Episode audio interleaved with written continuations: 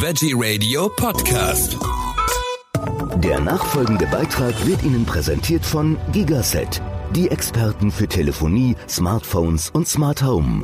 Nachhaltig produziert in Deutschland.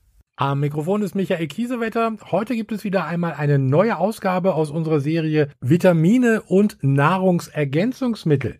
Dazu begrüße ich Guido Gmeiner vom Feel Good Shop. Herzlich willkommen, Herr Gmeiner. Hallo Herr Kiesewetter, ich freue mich, Sie zu hören. Ich freue mich auch. Wir haben ja schon einige Vitamine und Nahrungsergänzungsmittel durch, aber heute kommen wir zu einem, das äh, ja wirklich als lebenswichtiges Spurenelement bezeichnet wird. Es geht um das Thema Zink. Warum ist Zink so wichtig? Ja, absolut. Da haben Sie recht, dass Zink eines der wichtigsten Stoffe im Körper ist und an ganz vielen Funktionen beteiligt ist. Das sind Stoffwechselprozesse, äh, Immunsystemsteuerung, aber auch natürlich entsprechende Hormonregularien im Körper, die Schilddrüse oder die ähm, Libido und Fertilität, also sprich die, die Fortpflanzungsfähigkeit werden durch Zink äh, unterstützt im Körper.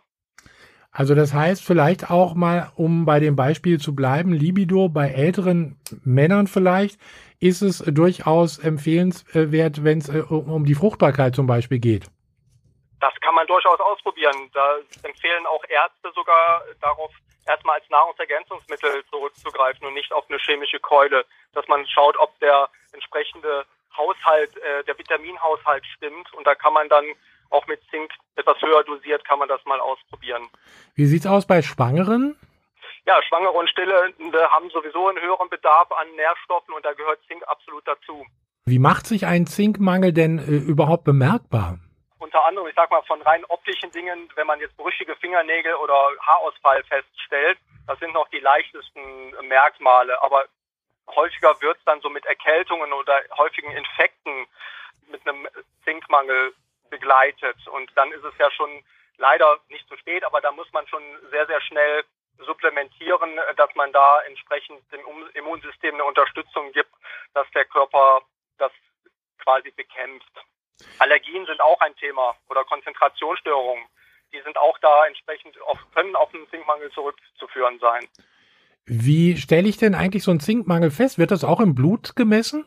Kann natürlich ist nicht normal, dass man sagt, ich mache, möchte ein Blutbild machen, wo der Zinkspiegel gemessen wird. Da wird entsprechend, wenn man häufig erkältet ist oder entsprechende, gerade erwähnte, äh, Symptome hat, dann kann man mal beim Arzt vorsprechen und fragen, äh, können Sie nicht mal meinen Zinkspiegel messen? Mhm. Und dann, dann macht man das halt, muss man leider oft selbst bezahlen, aber das hilft dann schon, äh, wo man dann sagt, okay, da stimmt in der Vitaminspiegel äh, im Blut nicht, da müsste man dann entsprechend supplementieren. Also wenn ich es ganz genau wissen will, dann zum Hausarzt und äh, da mal wegen einem Blutbild nachfragen. Ja, absolut. Aber Zink ist ja auch durchaus in Lebensmitteln drin. Was muss ich denn da essen? Da eine vernünftige äh, Zinkmenge zu bekommen, wären da zu nennen, das sind äh, Austern oder verschiedene Käsesorten äh, oder auch Rindfleisch hat auch Zink. Ja. Äh, das sind natürlich wieder solche Sachen, da auch, äh, wie gesagt, Fleisch, Fisch und Käse nicht äh, für Veganer sind und teilweise auch nicht für Vegetarier, müsste man dann auf, auf Nüsse wie ja, Erdnüsse speziell oder Paranüsse sind zu nennen, Haferflocken äh, oder Linsen. Das sind so die pflanzlichen Varianten, um halt über eine ähm, Lebensmittelform Zink zu supplementieren. Aber ich kann mir vorstellen, dass ich da doch eine ganze Menge davon essen muss, um da so ein bisschen aufzufüllen, oder?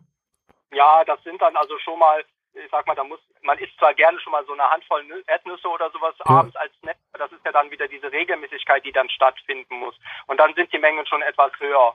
Da muss man dann hier als, als Beispiel müsste man dann sagen, okay, Austern ist, ist, ist vielleicht ja auch mal eine schöne Abwechslung.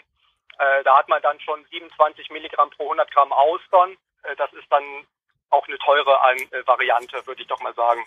Und äh, oftmals hört man ja auch, ich esse keine Austern, das ist mir irgendwie alles viel zu ekelig. Also ich kann mich nicht mehr erinnern, wann ich das mal gegessen habe.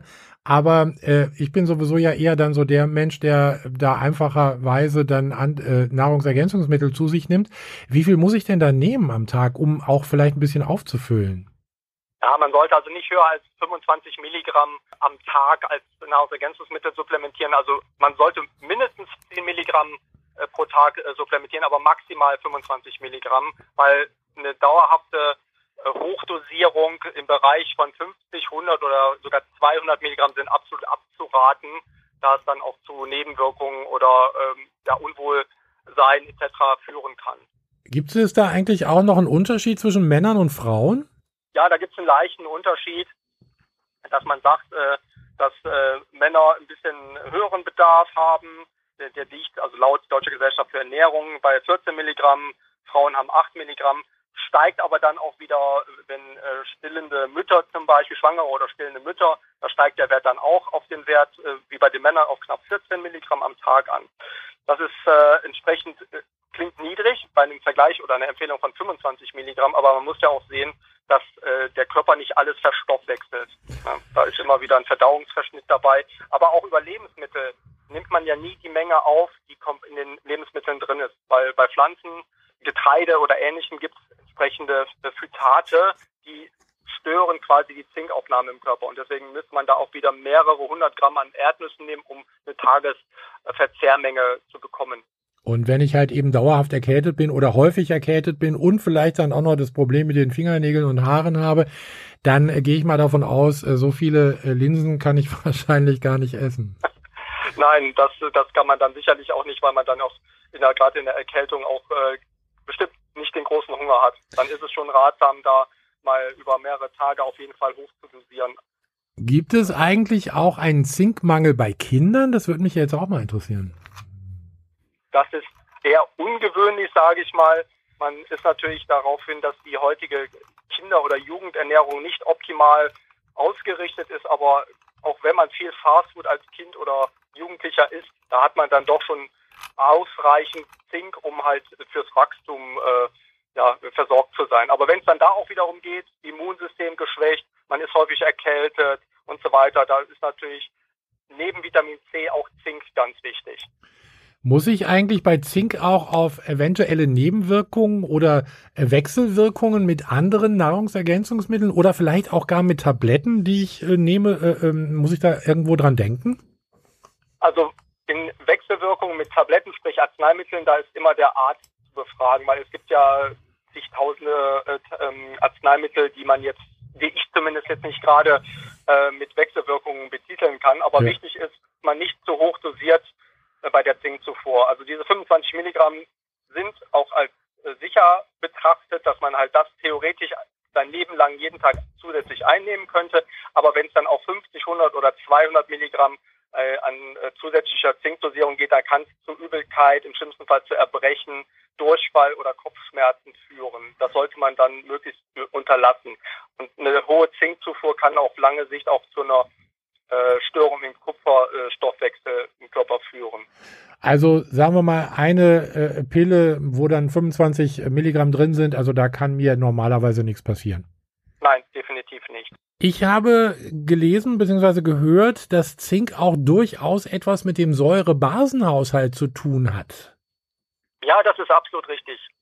Zink ist das einzige Spurenelement, was im Körper den Säurebasenstoffwechsel positiv beeinflusst. Das heißt, wir sind ja quasi total übersäuert durch äh, Kaffee, äh, zu viel Milchprodukte oder zu viel Fleisch, Purine etc.